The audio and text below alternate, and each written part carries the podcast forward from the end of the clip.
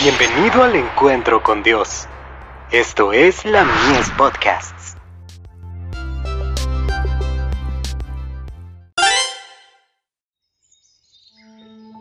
La maravillosa gracia de Dios. Sufrimiento infinito. Pues en cuanto él mismo padeció siendo tentado, es poderoso para socorrer a los que son tentados. Hebreos 2, verso 18. Ojalá pudiésemos comprender el significado de estas palabras. Cristo padeció siendo tentado. A la par que era libre de mancha de pecado, su refinada sensibilidad y su naturaleza santa contribuían a que el contacto con el pecado le resultara indescriptiblemente penoso. No obstante, habiendo asumido la naturaleza humana, hizo frente cara a cara al arte apóstata, y resistió solo al enemigo de su trono. Ni siquiera en pensamiento fue inducido Cristo a someterse al poder de la tentación. Comentario Bíblico Adventista. Tomo 7.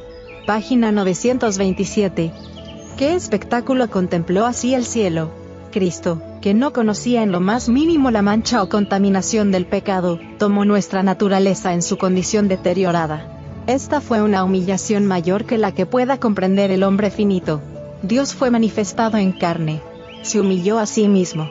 ¿Qué tema para el pensamiento, para una profunda y ferviente contemplación? Aunque era tan infinitamente grande la majestad del cielo, sin embargo se inclinó tan bajo, sin perder un átomo de su dignidad y gloria. Se inclinó a la pobreza y la más profunda humillación entre los hombres.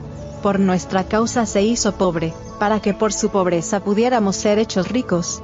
Mensajes selectos. Tomo 1. Página 296 el mundo había perdido el modelo original de la bondad, y se había sumergido en la apostasía universal y en la corrupción moral, y la vida de Cristo fue de esfuerzo laborioso, y abnegado para atraer de vuelta al hombre a su primitivo estado, y para imbuirlo del espíritu de la generosidad y del amor divinos.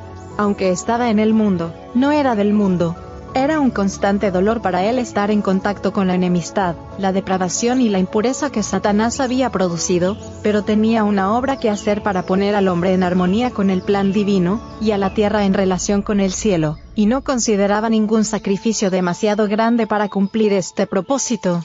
Fue tentado en todo según nuestra semejanza. Hebreos 4, verso 15. Testimonios para la Iglesia.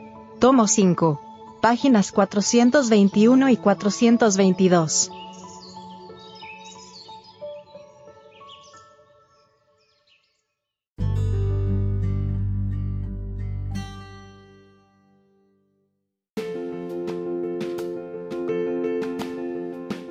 Visítanos en www.ministeriolamies.org para más contenido.